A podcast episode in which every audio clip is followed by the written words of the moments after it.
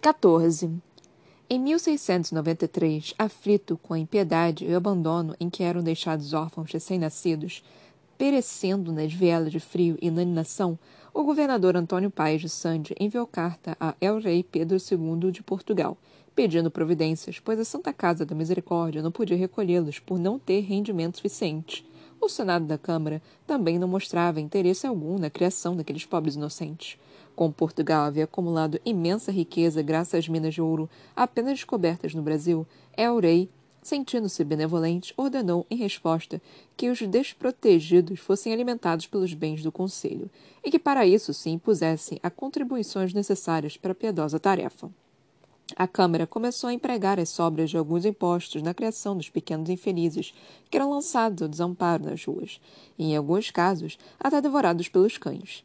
Não havia, contudo, recursos certos para a obra tendo o abandono e a miséria dos pequeninos, sem pais, comovidos do coração generoso de um certo Romão de Matos Duarte, este resolveu doar, em janeiro de 1738, 32 mil cruzados à Santa Casa de Misericórdia, para a criação dos enjeitados. Está afundada a Roda dos Expostos. A roda era assim chamada porque à entrada lateral do edifício havia uma porta grossa de madeira sobre a qual se via uma fresta tapada por um cilindro giratório, também de madeira, com duas prateleiras, onde depositavam os bebês indesejados. Dando um pequeno impulso, girava-se o cilindro com facilidade e o enjeitado desaparecia pela fresta, indo para dentro da casa. Uma campanha posta em comunicação com o aparelho giratório servia de aviso às irmãs de caridade que recolhiam, sobretudo à noite, as criancinhas abandonadas. A roda dos expostos começou no Lago da Misericórdia, esteve na rua de Santa Teresa, porém, desde 1860, funcionava num prédio de dois pavimentos, no número 66 da rua Evaristo de Veiga, onde anteriormente se instalava a Escola de Medicina. A nova roda dos expostos foi inaugurada em junho daquele ano, com a presença da família imperial. O vestíbulo era revestido de mármore, tendo de um lado a secretária de pagamento para as armas externas, enfermeiras que trabalhavam para a Santa Casa, e do outro a sala da roda. Junto à roda permaneciam constantemente uma irmã de caridade para recolher os abandonados. Ladeando a escada central, viam-se as estátuas de São Vicente de Paula e a de Caridade. Do primeiro pavimento ficavam os refeitórios, a sala de recreio, a sala de engomar, a cozinha, os tanques de lavagem de roupa e o jardim. No segundo, a sala de administração, o gabinete da irmã superiora, a capela, a botica, a sala de leitura, a de costuras, os aposentos das irmãs de caridade, uma sala com quarenta berços e dormitório nas expostas com quarenta e dois leitos. Olhos de Pedro I e Imperatriz Leopoldina de Dom Pedro, Dom Pedro II e da Imperatriz Dona Teresa Cristina enfeitavam as paredes. As recolhidas que ali residiam aprendiam a ler, escrever, a contar gramática, história sagrada, trabalho de agulhas e de engomar. As que mais tarde se casavam recebiam um dote oferecido pela Irmandade. Todos os anos a princesa Isabel enviava à roda dos expostos baús contando vestimentas feitas por suas próprias mãos, ato que revelava a imensa bondade de seu coração. Mostrando que a roda dos expostos não se esquecia dos seus benfeitores, havia também um quadro de seu fundador, o caridoso Romão de Matos Duarte, no entanto, o que mais comovia os visitantes era o retrato, na sala dos berços, de uma criança hidrocefálica que fora lançada à roda por uma desconhecida em julho de 1872 e falecera dois meses depois. Antes de morrer, ele fora batizado com o nome de Mateus. Mateus era um símbolo para todos os que trabalhavam na roda. O que ninguém sabia era que, há mais de três anos, a mãe de Mateus trabalhava na roda dos expostos. Chamava-se Carolina de Lourdes e era filha de Josué Calisto, um conceituado agente funerário estabelecido na rua Itapuri, Itapiru, bem ao lado do cemitério de São Francisco de Paula, no largo do Catumbi. Carolina acreditara nas falsas promessas de Ariel Lemos, um jovem que viera de Curitiba aprender os segredos do embalsamento com Calisto. Ariel seduzira a linda menina de 17 anos, depois fugira para o interior da província do Paraná e nunca mais dele soubera. Josué Calisto, viúvo, homem severo, inflexível, leitor assíduo do Velho Testamento, expulsou a filha de casa. Não fosse a interferência de uma tia solteira de Niterói que a recolher em sua casa, certamente Carolina haveria de seguir a dificílima vida fácil de prostitutas. Assim que a menina nasceu, Carolina, horrorizada, atribuiu a deformidade da criança à iniquidade. Uma semana depois, rompendo o resguardo, deixara na roda infeliz fruto de seu pecado. Reaproximara-se do pai, que a perdoara depois de obrigá-la à longa penitência. Todavia, o remorso começou a tirar o sono da bela Carolina. Passava noites, em claro, pensando no pobre menino enfermo que depositara na madeira fria da roda. Na escuridão do seu quarto, imaginava enxergar os grandes olhos baços da criança olhando-a sem pestanejar. Um dia, não suportando mais a culpa, dirigiu-se à roda dos expostos. Qual não foi seu choque ao ver que seu filho havia morrido e se transformara na criança símbolo da entidade? Sem se dar a conhecer, resolveu que tinha de fazer alguma coisa em prol daqueles enjeitados que, como seu filho, eram atirados à mercê da caridade alheia. Com o consentimento do pai, passou a servir a roda como ama externa, sem receber nenhum estipêndio pelo trabalho. O maior pagamento é o conforto que proporciono aos meus miúdos, costumava dizer, referindo-se aos pequenos infortunados. Todos estranhavam ao ver aquela jovem de extraordinária beleza, quase menina, dedicando-se com tanta paciência àquela árdua tarefa. Era adorada na roda. Carolina não tinha horas, oferecia-se para a vigília junto à roda, quando alguma irmã adoecia e, no dia seguinte, continuava até tarde cuidando dos necessitados. Naquela noite chuvosa, Carolina de Lourdes saiu da roda dos expostos depois das onze horas. Há dois dias não voltava para casa, seu pai apreensivo exigiria que ela descansasse um pouco, antes que sucumbisse à pura exaustão. Ficou de buscá-la com seu coche no final da tarde, contudo a chuva intensa tinha impedido a passagem da caleche. As irmãs insistiram para que Carolina dormisse lá mesmo, porém a moça descartou a possibilidade. Disse que seu pai andava quase tão abandonado quanto seus miúdos e desceu em meio à tempestade pela rua Evaristo da Veiga. Um relâmpago ilumina por um momento a figura de negro que aguarda junto a uma árvore no caminho da chácara de ajuda. Carolina de Lourdes sai em direção ao Visconde Maranguape. Ele parte célere atrás da jovem. As trovoadas e os raios que cortam as pesadas gotas de água dão à rua uma aparência sombria. Carolina apressa o passo e dobra à direita rumo à Rua Nova dos Arcos. Ele segue rapidamente atrás dela, cuidando para que suas passadas largas toquem o chão no mesmo ritmo da moça, ocultando assim o ruído que faz. Diminui cada vez mais a distância que o separa.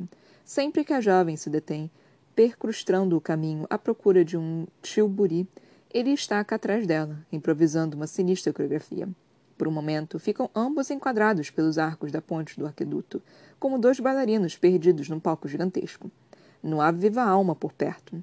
Ela passa lavradio e segue pela rua do Resende. Quando ele chega ao mesmo local, tem uma ideia. Dirige-se rapidamente para Riachuelo e começa a correr. Seus pés mal tocam o chão molhado. A capa dá-lhe a aparência de um enorme abutre planando na chuva. Os dois seguem agora em paralelo, Carolina pela rua do Resende e ele pela Riachuelo. O pássaro indefeso é a ave de rapina. Ele quer encontrá-la de frente. Sabe que a mulher não tem saída. O próximo cruzamento é somente na Rua dos Inválidos. Ele gira à direita e voa em direção a outro entroncamento. Ofegante, colado ao muro da última casa da esquina, ele avista sua vítima, esconde a adaga sob a capa, com a muleta de um toureiro, e aguarda. Carolina de Lourdes só tem tempo de estender as mãos, tentando inutilmente proteger-se. A lâmina atravessa-lhe as palmas e penetra no pulmão. Ele arranca a faca e golpeia de novo a moça. Uma, duas, cinco, quinze vezes. Carolina já está morta no solo quando ele se ajoelha, abre-lhe o ventre até o externo, arranca o fígado ainda quente da menina e o esfrega no próprio rosto, sofregamente lambe e aspira o órgão viscoso. Não experimenta repulsa. Pelo contrário, o cheiro adocicado de sangue faz com que ele tenha um violento espasmo de prazer. Sente-se exaurido. Ainda não é desta vez que come a carne do pecado. Prefere esperar, pois sabe que a melhor iguaria só é servida ao final do banquete. Quase delicadamente, ele recoloca a víscera gotejante no abjeto rasgão. Depois, no gesto tornado mecânico pela rotina, decepa as orelhas da infeliz, guardas no bolso e puxa o violino pendurado ao cinturão. Tira fora mais uma corda e lá a terceira do instrumento e executa a tétrica cerimônia de colocá-la sobre o pubis da jovem. Afasta-se então, dedilhando um pizzicato na última corda que lhe resta. Na rua, a chuva lava o sangue da pobre mulher caída na calçada, braços abertos em cruz, com as mãos perfuradas, como as chagas de Cristo. Sherlock Holmes acordou com a boca seca.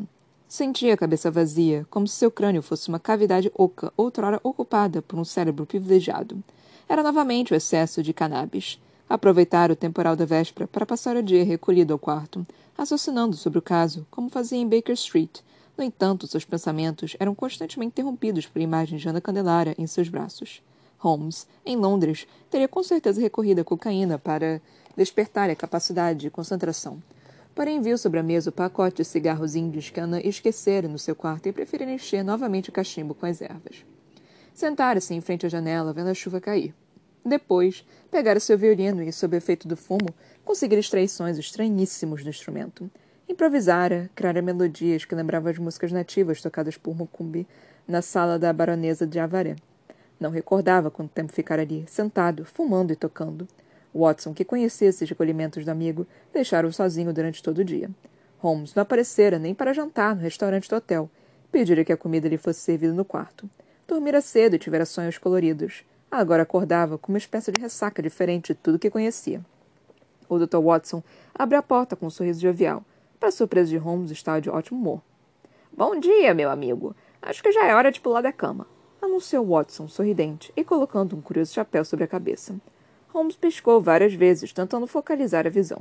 Havia algo de bizarro na imagem do Dr. Watson que o torpor do detetive não permitia identificar. Sherlock esfregou os olhos e conseguiu enxergar finalmente. Watson usava um chapéu e sandálias de vaqueiro do Agreste. Sherlock Holmes quase caiu na cama. Por Zeus, homem! O que vem a ser isso? Estou apenas seguindo seu conselho. Você não disse que eu deveria me acostumar aos hábitos do país? Estes acessórios são típicos da terra. Por que não gostou? Posso saber onde diabos os comprou? Ontem, enquanto você passava o dia trancado, seu amigo Paulo Ney me levou para dar uma volta pela cidade. Tem de tudo pelas ruas, um verdadeiro mercado persa. Um vendedor ambulante oferecia esses itens e nem me convenceu a comprá-los. Vem de região nordeste. Devo dizer que as sandálias são muito confortáveis. Disse Watson jovial, mexendo os artelhos expostos. Pode ser, mas tem um cheiro muito forte. Respondeu Holmes. Pois foi o que mais me agradou. São feitas de couro de bode. Odor lembra-me o tabaco turco que eu fumava em Ankara. E o chapéu? Substituí perfeitamente o meu coco. Palanei ficou encantado. Declarou o vaidoso o doutor. Holmes não queria deitar água fria no entusiasmo do amigo. Porém, sabia perfeitamente que aquilo era mais uma brincadeira do boêmio. A conversa dos dois foi interrompida por Inojosas, que entrou trazendo na mão um papel dobrado. Com licença, Sr. Holmes, eu. O detetive interrompeu o concierge. Não precisa dizer nada. Presumo que o senhor sofra da doença conhecida como dança de São Vito e que ontem teve uma discussão com sua esposa. Além disso, está me trazendo um bilhete da senhorita Ana Candelária e teve que atracar-se há pouco com um cigano cujos brincos não são de ouro. Afirmou Holmes, displicentemente, enquanto colocava sobre os ombros o roube. O Watson, acostumado aos exercícios mentais de Sherlock, nem se alterou. Contudo, Inojosos, boquiaberto, espantou-se com aquela extraordinária dedução. Como chegou a estas conclusões, Sr. Holmes? Perguntou o recepcionista, espantadíssimo. Elementar, meu caro Inojosas. A dança de São Vito, doença conhecida nos meios acadêmicos como Choria de Sydenham, provoca tremores incontroláveis nos pacientes, o que explica as manchas de água nas suas lapelas, causadas por um copo de água derramado. A discussão com a esposa é facilmente explicada pela falta de aliança no seu dedo, cuja marca ainda aparece. Noto também que o bilhete que o senhor traz foi escrito por alguém com caligrafia feminina, logo da senhorita Ana Candelária, de quem espero notícias. A explicação da luta corpo a corpo com o gitano é mais óbvia ainda. Que melhor lugar para se agarrar um cigarro numa briga do que os brincos, deixando totalmente defeso. Quando a constatação de que seus brincos eram de um metal qualquer e não de ouro, deve-se às manchas verdeadas de azinhavre que pude observar em suas mãos. Sentenciou Sherlock Holmes. Pegou suas roupas, seus apetrechos de toilette e saiu triunfante do quarto em direção à sala de banhos, anunciando: Volto no instante. Enojosa sentou-se pasmo diante de Watson. O doutor procurou reconfortá-lo. Não se assuste, meu velho. As capacidades dedutivas de Holmes já surpreenderam os melhores cérebros de Scotland Yard e levaram mais de um criminoso à cadeia. A respeito à sua dança de São Vito, digo-lhe como médico que pastilha de ópio tem surtido excelentes resultados no tratamento da moléstia. Obrigado, Dr. Watson. Mas posso garantir-lhe que não sofro de nenhuma doença. Minha roupa está molhada porque ainda está chovendo. Além disso, sou solteiro. O que eu tinha no dedo não era uma aliança, e sim um anel que tirei por estar muito apertado. Este papel aqui não é nenhum bilhete da senhorita na Candelária, mas uma missiva minha que eu ia colocar nos correios. E há muitos anos não vejo um cigano. As manchas na minha mão são de tinta, porque sujei-me ao escrever a carta. Explicou enojosas. Detalhes, caro senhor, apenas detalhes. Não deixamos resultado do bilhete de raciocínio que acabamos de presenciar ser empanado por vulgares pormenores. Aqui devemos a honra de sua visita a nossos aposentos. Desconversou Watson. Vim avisar que o delegado Melo Pimenta telefonou, disse Nojosas, levantando-se. Diga-me, senhora Nojosas, como se diz telefone em português? Telefone. Então temos telefone no hotel? Então temos telefone no hotel? Perguntou Holmes, que voltava ao quarto trajando um imaculado terno branco. Não tinha conhecimento desta modernidade. E Najosas levantou-se. Claro, Sr. Holmes. São mais de 1.600 assinantes. O único problema é que a conservação das linhas ainda é pouco cuidadosa. Com o tempo, esperamos que este problema seja resolvido. O secretário para as obras públicas prometeu uma solução para breve, gabou-se o hoteleiro. E quanto ao bilhete da minha amiga? E Najosas explicou, acanhado, mostrando o envelope. Lamento, Sr. Holmes, mas isto é apenas uma carta que devo pôr no correio. Quer dizer que errei numa das minhas deduções? Não tem importância. De qualquer forma, acertar três em quatro já é uma performance razoável. Comentou o detetive, terminando de dar o lance na, gaveta, na gravata. E Nojosas e Watson abstiveram-se de qualquer comentário. Sherlock continuou. E o que é comigo este bom e velho Pimenta? Parece que houve um outro crime esta noite. O delegado espera pelos senhores no local. Era o que eu temia. Outra moça assassinada. Vamos, Watson. Não podemos perder tempo, disse Holmes, despedindo-se do concierge. Najosas acompanhou os dois até a porta do hotel e disse a um dos cocheiros que levasse Holmes e Watson até a esquina da rua do Resende com a dos Inválidos. O recepcionista do Albion estava perplexo e amedrontado. Apesar do clima ameno daquela manhã chuvosa, um suor frio escorreu-lhe pelas têmporas. O que ninguém poderia supor é que Sherlock Holmes, com toda aquela dedução, acertara do que não vira, o detetive dissera que a caligrafia do envelope era feminina. Será que sua letra floreada deixara escapar a confidência que, desde a mais terna infância, ele guardava as sete chaves? Enojosas fez uma prece silenciosa a Santo Onésimo, seu padroeiro, para que seu terrível segredo jamais fosse revelado. Por enquanto, somente Reginaldo, o jovem copeiro que morava com ele há cinco anos, paixão da sua vida, sabia das preferências sexuais do hoteleiro.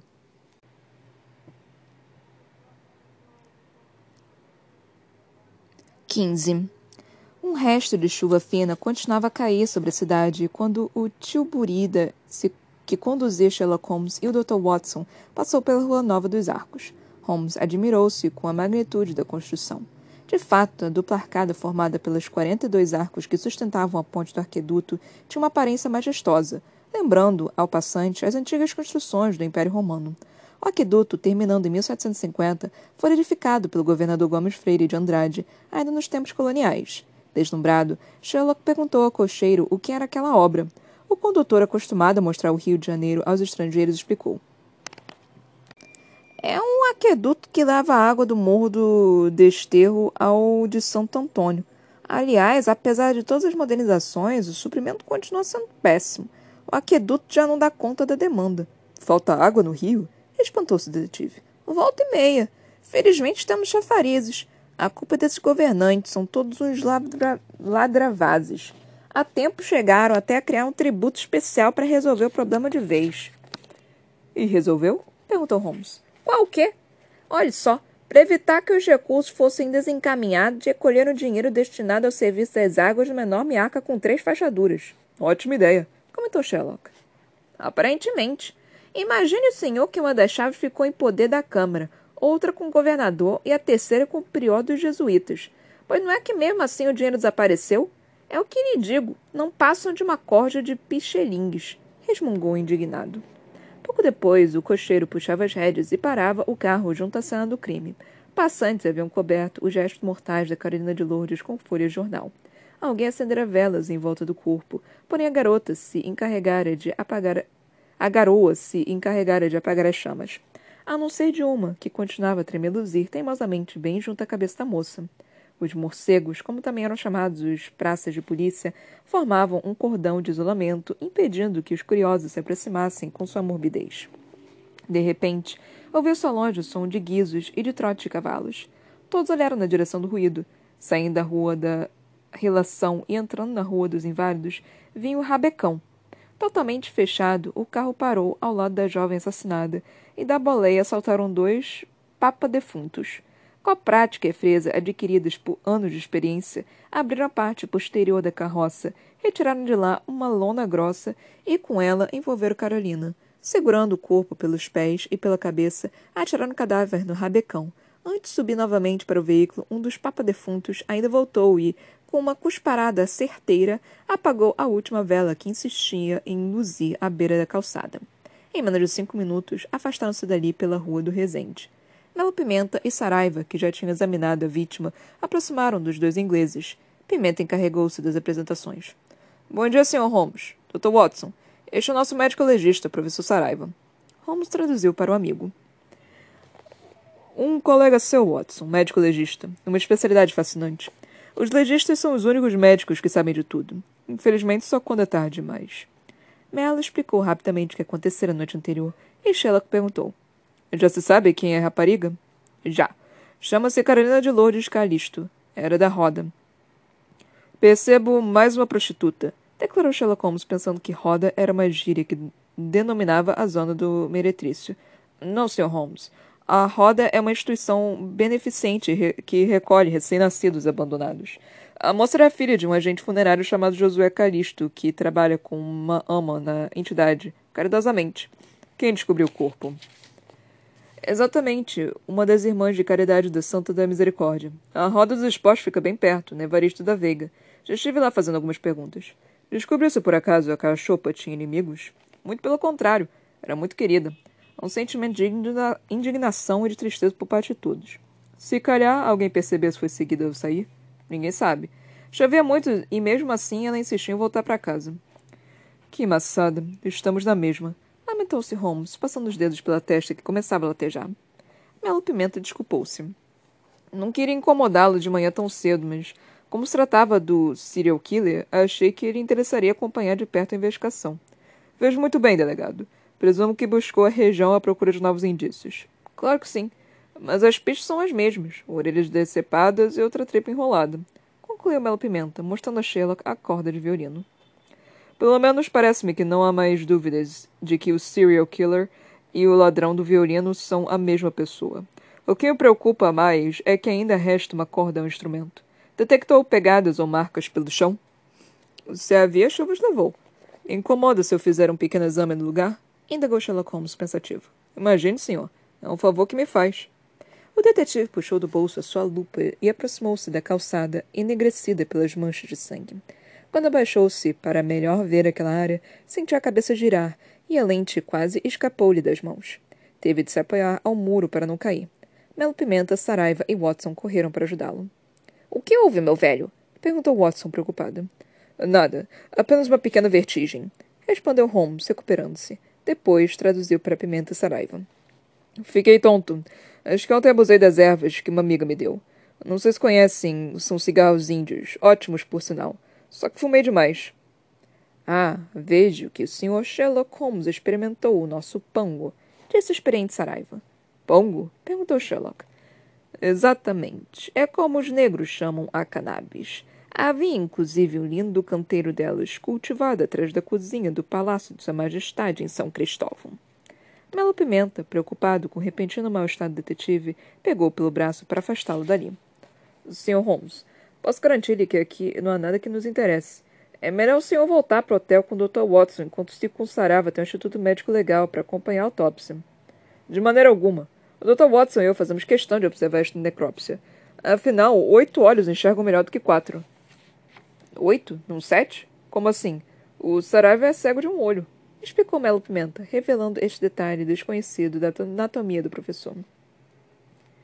Uma lembrança que eu trago das batalhas do Paraguai, explicou o constrangido Dr. Saraiva. Não sabia que o senhor era um herói de guerra, disse Holmes, comovidamente. Foi numa luta corpo a corpo? Não, uma infecção. Cocei o olho com a mão suja, explicou sem pudor o médico legista. Seja como for, gostaria de acompanhá-los. É só tontura passageira. Garantiu o detetive. Saraiva, que entendia de ressacas com poucos, deu a receita. Se me permite, Sr. Holmes, o melhor remédio para esta sensação matutina é uma boa cachaça. Cachaça? Que raio de estupor é este? É uma aguardente feita com cana-de-açúcar. Uma bebida muito suave, deliciosa. Basta uma dose para o senhor se recuperar completamente. Aliás, vou acompanhá-lo. Também estou me sentindo um pouco fraco esta manhã. Saraiva, não sei se aconselhável dar cachaça ao Sr. Holmes a esta hora, adiantou Melo Pimenta com prudência. Bobagem, meu caro Melo Pimenta. Tenho certeza de que este santo remédio deixará o nosso amigo inglês novo em folha, assegurou o médico. Os quatro se dirigiram ao botequim na esquina da rua Riachuelo. Saraiva, com invejável expertise etílica, encomendou duas doses da melhor aguardente da casa e entornou o seu copo no gole preciso. Quando Dr. Watson viu o líquido transparente que exalava um fortíssimo cheiro de álcool, indagou que vinha ser aquela bebida. Nada demais, Watson. Apenas uma aguardente feita de cana-de-açúcar. O professor Saraiva assegura que possui excelentes resultados curativos. Traduziu Sherlock para o amigo. Não sei, Holmes. Pelo cheiro parece-me algo fortíssimo. Talvez seja conveniente não bebê-la pura. Aconselhou. Que faço então? Põe um pouco de água? Acho que um sumo de fruta seria melhor. Laranja e limão. São ótimos remédios. Já conhecemos inclusive suas comprovadas propriedades contra o escorbuto. Sherlock virou-se para o dono do botequim. Meu amigo, eh, meu amigo aqui está sugerindo que eu coloque um pouco de sumo de laranja ou limão na bebida. Por acaso o senhor tem alguma dessas frutas? Tenho limões, respondeu entregado o proprietário, sem tirar os olhos do chapéu e das sandálias nordestinas que o doutor ainda calçava. Watson completou. Talvez também seja bom adicionar um pouco de gelo e açúcar. Holmes, para compensar a queima produzida pelo álcool. Sherlock Holmes transmitiu as exigências do doutor.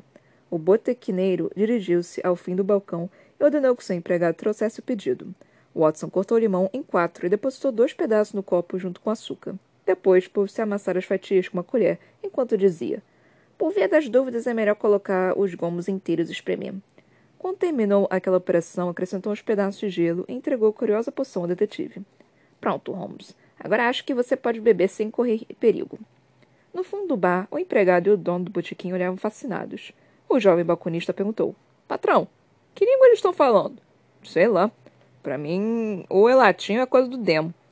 E que mistória é aquela que eles estão fazendo? Não sei. Uma invenção daquele capira ali, disse apontando para o chapéu de vaqueiro de Watson. Qual deles, o grandão? perguntou o rapaz, indicando Sherlock Holmes todo de branco. Não, o caipira grande está só bebendo. Quem preparou foi o menorzinho, o caipirinha respondeu o proprietário, batizando assim para sempre a exótica mistura. O necrotério oficial do Largo da Moura conseguia ser ainda mais soturno que o morgue da Ordem Terceira. O piso era de cimento escuro, e o craquelê dos azulejos brancos das paredes gastas pelo tempo não contribuía em nada para amenizar esta aparência.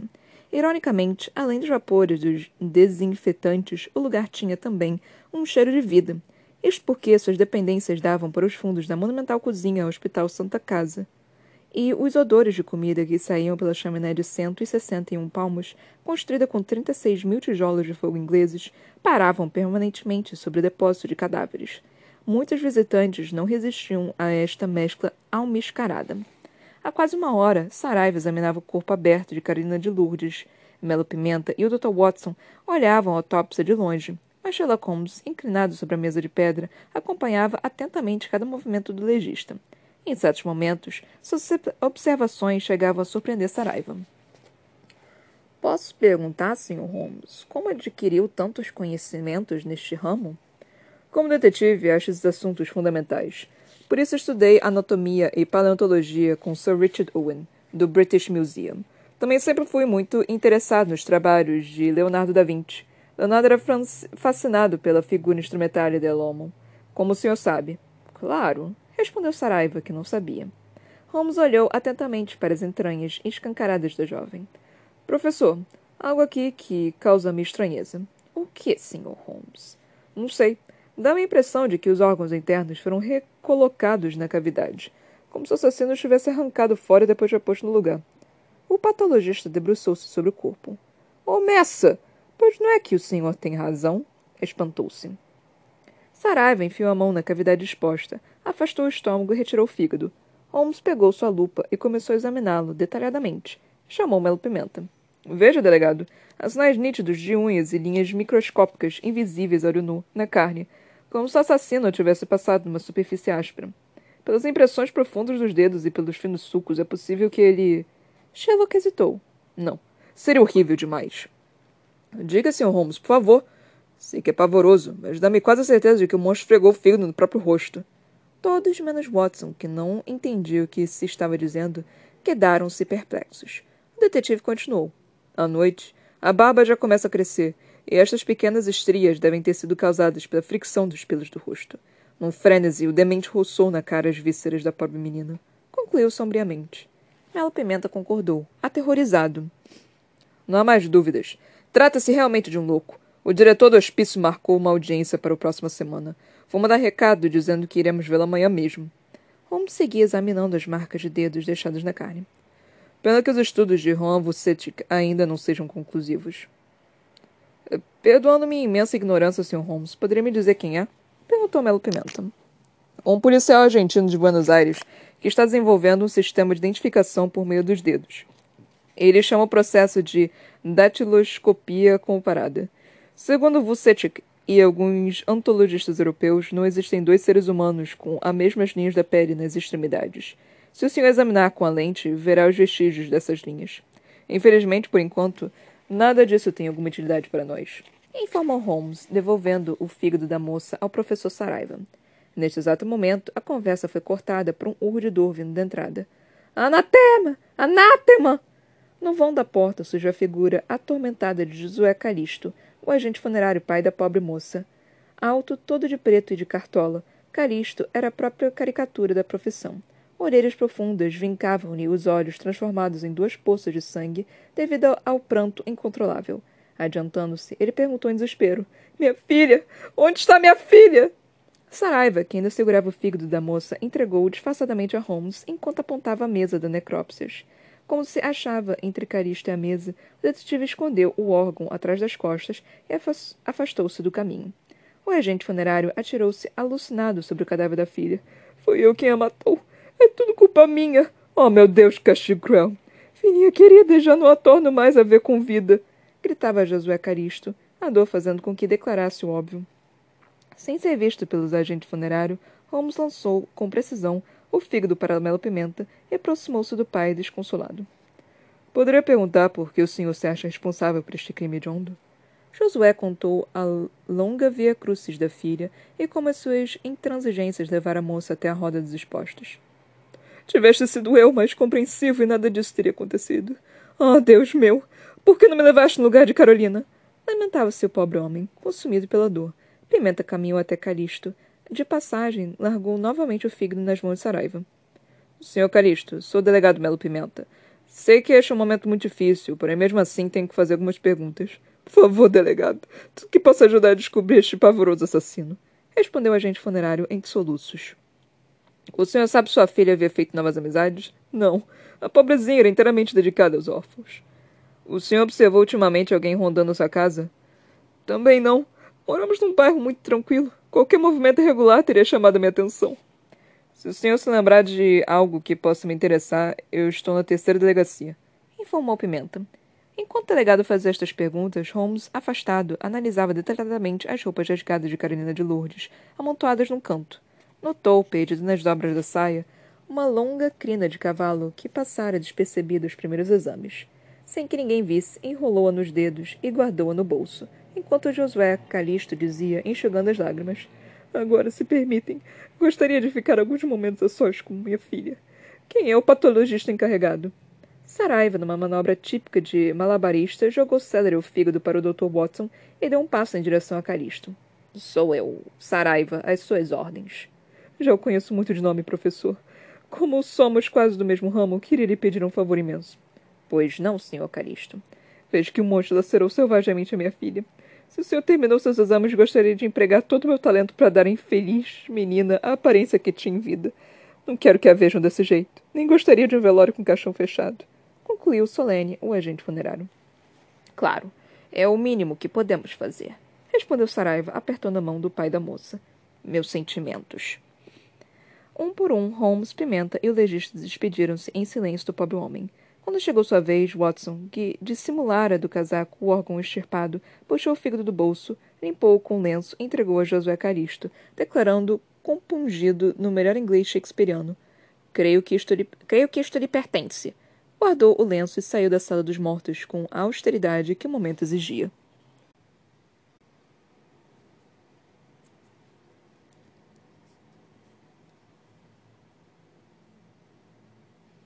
Ok, essa foi a parte mais cômica dessa porra desse livro. Tipo, mano, é um pastelão. É um pastelão, gente. É impressionante. Nós demos dois capítulos, o 14 e o 15, e paramos na página 237. Gente, gente, é um pastelão esse diabo desse livro. É impressionante, assim, tipo, não tem uma coisa que preste, sabe? Meu Deus do céu. Cara, e, e finalmente chegou também a parte que eu queria falar para vocês, que é a parte que eu achei mais incrível, que foi a, invenção da caipirinha, né? Tipo, entre muitas aspas, né? Porque a, não tem nome, né? Não tem é, como se diz, não tem mais, é, documentos afirmando quando que a caipirinha foi inventada. Não tem nada que realmente diga, tipo, não, a, a caipirinha foi inventada por causa disso. Eu conheço a história de alguns drinks, porque eu fiz um curso de, de bartender, então eu conheço a história de alguns drinks de por que, que eles foram é, inventados, né? Então, assim, a caipirinha é uma da, de qual não tem uma, uma história, tipo, realmente fixa, assim, tipo, algumas pessoas inventam, mas a história verdadeira, verdadeira mesmo, não existe. Então, essa invenção, né, de que, tipo, ah, o, o caipira grande, não, o caipirinha ali, tipo, o, o, o caipira menor ali, o caipirinha, tipo, e assim foi dada o, o, o nome do, qual o nome do, da, da bebida, tipo, perfeito, sabe? Quando eu li isso, eu fiquei, caralho, foi assim que foi inventado pela primeira vez, quando eu li pela primeira vez, eu era mais nova, eu realmente acreditei que foi assim que tinha sido inventado. Então, quando eu li isso pela primeira vez, eu fiquei tipo, pô, que incrível, foi por isso. Só que aí depois de um tempo eu fiquei tipo, mano, isso, não, não é isso. Não tem como ser isso, não tem como ter sido isso, gente. Não, não, não pode ter sido isso.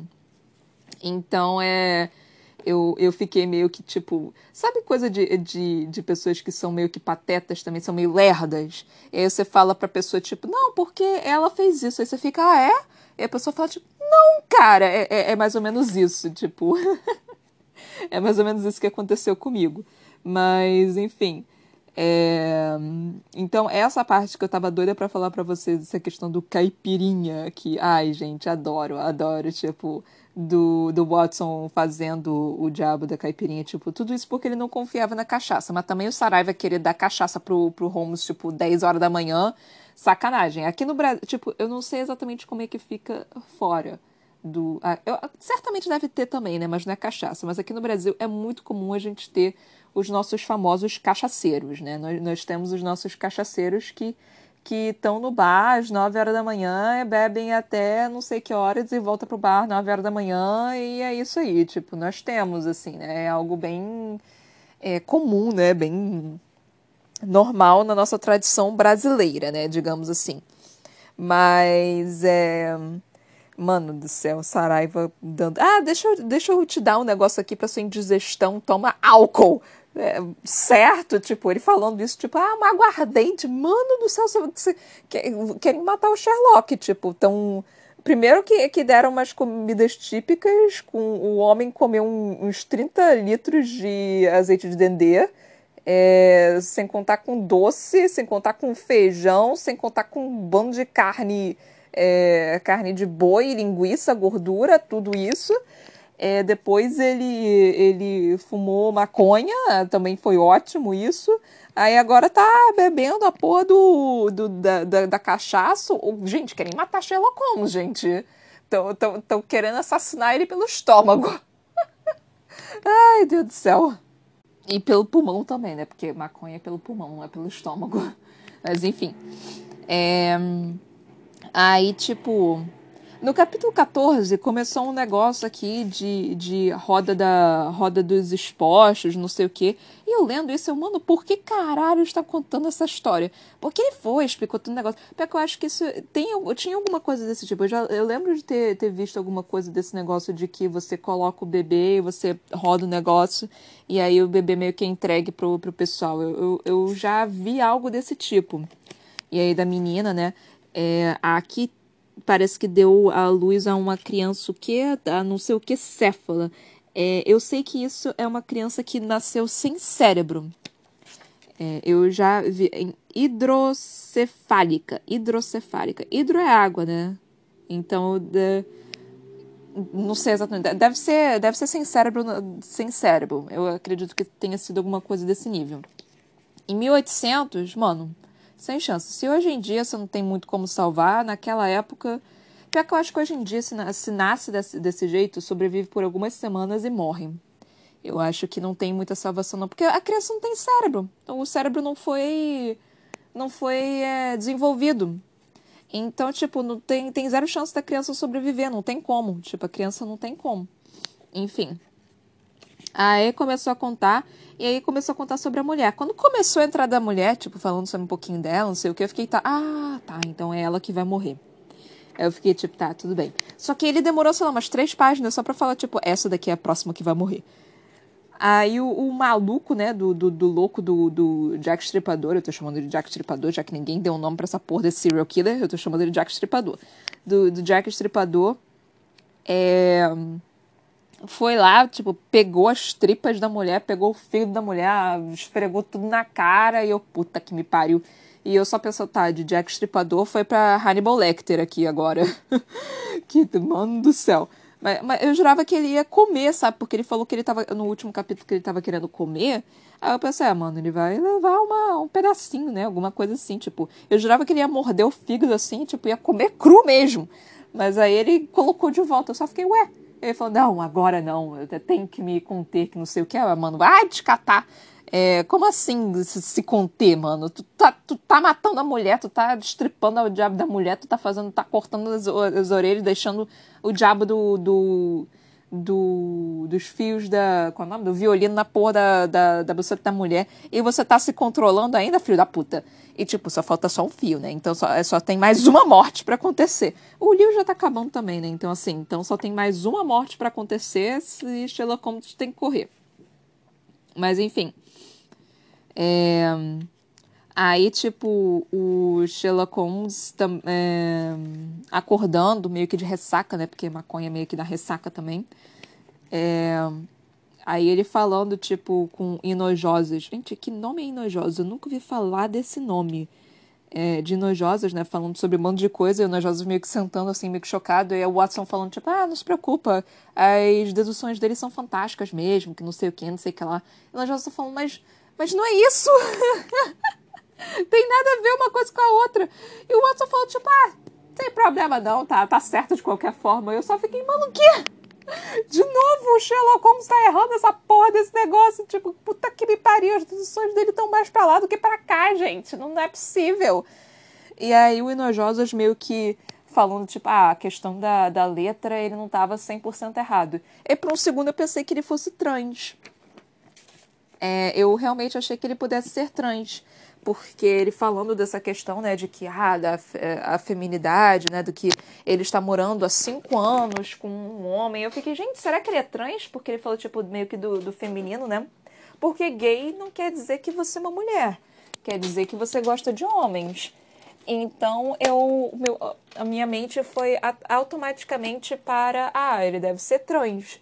Só que aí falou, tipo, não, porque ele gosta de homens. Eu fiquei, tá, então é gay. É... Eu vou fazer uma pequena crítica a isso, né? Porque, tipo, gay não é ser mulher. Gay não quer dizer necessariamente que é afeminado. Gay só quer dizer que você gosta de homens.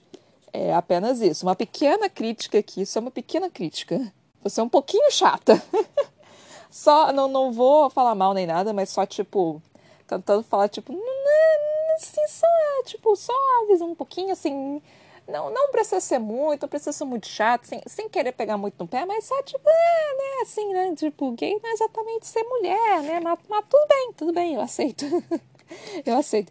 Tem outras pessoas que provavelmente, é, eu também vou dar uma colher de chá, porque esse livro foi escrito há muito mais tempo atrás, então, assim, antes, né, tipo, mais para antes desse é, 2000, né, 2000 para cá, era mais aceitável, né, dizer que gay era praticamente mulher. Só que não é isso, sabe? então é só essa pequena crítica que eu estou dando aqui. Não estou querendo, é, eu não estou chamando ele de homofóbico, não estou falando absolutamente nada disso, até porque tem questões diferentes, tem gays que são afeminados realmente, tem, mas tipo, mas também tem homens que são homens é, não gays é, que também são afeminados e nem por isso isso quer dizer outra coisa, sabe? Enfim, todo mundo é diferente, não quer dizer absolutamente nada. Só tô dando uma pequena crítica aqui, novamente, pequena. Não estou querendo colocar tudo foco nisso. Aí, enfim. Aí nós entramos no capítulo 15. É... E o que, que aconteceu no capítulo 15, além do, do, do, do caipirinha? Ah, sim, nós, nós tivemos a, a cena pastelão também. Gente, que, que puta cena, puta que pariu. O pai do, da, da Carolina aparecendo e, tipo, Saraiva meio que jogando o fígado. É, é, cara, é quase que a cena do. Daqueles mágicos, eu esqueci o nome do filme, tipo, o truque perfeito, alguma coisa assim que ele, eles tinham um cartão na mão e eles não podiam mostrar, e tipo, ia tacando um pro outro, aí um tacando o fígado pra cá, outro tacando o fígado pra lá, outro tacando o fígado pra cá, outro tacando o fígado pra lá, tipo, toma o fígado. E o Watson só meio que pegando o fígado, limpando ele com um paninho, falando, tipo, toma, é seu. Mano, que merda! Watson, o que, que você tá fazendo, gente? Você era muito melhor do que isso, cara. Você era, tinha muito mais tato do que isso. Que imbe... Cara, o Jô Soares escreveu o Watson como um total e completo imbecil, cara. E o Watson, cara, o Watson era um personagem assim, tipo, que é, é, completamente fascinado pelo Sherlock e tudo mais, é um grande amigo, ele tem suas pequenas é, quirks, né? Ele tem suas pequenas coisinhas assim que ele fica tipo. Que, que dá uma graça nele, mas ele não era um total completo tapado, ele não era um total completo imbecil, sabe? Tipo, ele é o, o, o tato social do, do, do relacionamento ali de Sherlock Holmes e Watson. Mas aqui não, tipo, cara, o Watson tá completamente, tipo, tá preconceituoso, tá um tá um palherma, tá tipo. Tá ingênuo, como sempre. O Watson sempre foi ingênuo dele comprando as roupas, tipo, é, todas esquisitas e, e, tudo mais, mas enfim, tipo. Ah, enfim. Mas então, acho que é isso que eu tenho para falar no momento, gente. É... O livro está basicamente acabando, a gente está tipo no terceiro terço dele, basicamente. Não falta muito pra gente terminá-lo, falta tipo quatro episódios pra gente terminar o livro. Isso, faltam quatro episódios pra gente terminar o livro. E aí eu vou começar um outro livrinho, obviamente, porque eu sempre começo um outro livro aqui. É, eu espero que vocês estejam gostando real desse livro, porque eu sei que não é, ele não é um livro tradicional, né? Tipo, de hoje em dia, não sei o quê. Ele não é um livro que a maioria das pessoas gosta, a maioria das pessoas conheça, a maioria das pessoas queira ouvir. Eu resolvi trazer ele justamente porque eu achei que seria importante trazer um livro do Jô Soares para cá, justamente porque ele morreu esse ano. Então eu gostaria de, de trazer aqui para cá um livro dele. E eu acho esse livro divertidíssimo. Eu realmente gosto bastante dele. Então eu gostaria de, de realmente trazer aqui para você coisas diferentes, não apenas tipo os tradicionais livros água com açúcar e de hot, de princesa e de magia e, e tudo isso.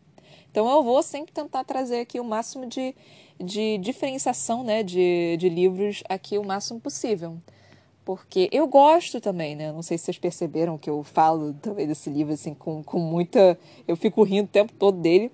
Então eu gosto de livros diferentes, eu gosto de livros de época, eu gosto de livros que antigos, eu gosto de Jorge Amado, eu gosto de Jô Soares, eu gosto de essa de Queiroz, eu gosto dessas coisas.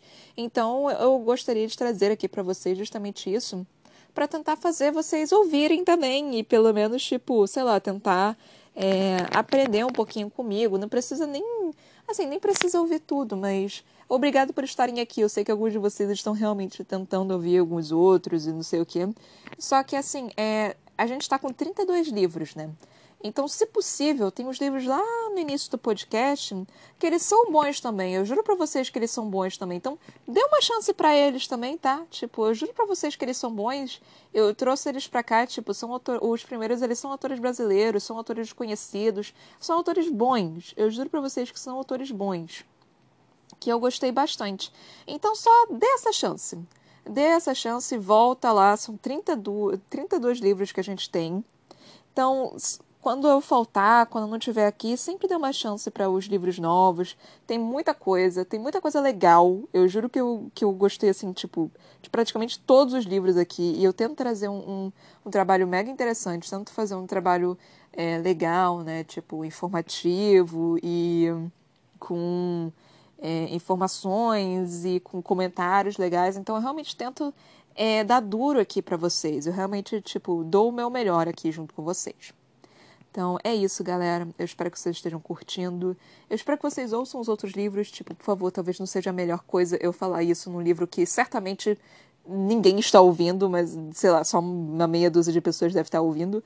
Mas eu só peço para vocês todos darem chances, deem chances. Não julguem o livro pela capa, mas ao mesmo tempo, se está aqui no podcast, é, ouça um pouquinho só para só ouvir os comentários desse ser humano louco aqui.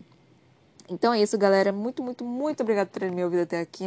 Até a próxima. Compartilhem com todo mundo que vocês conhecerem, por favor. Tem gosto para todas as idades e gêneros e, e tudo. Então é isso, gente. Até a próxima. Beijinhos e tchau, tchau.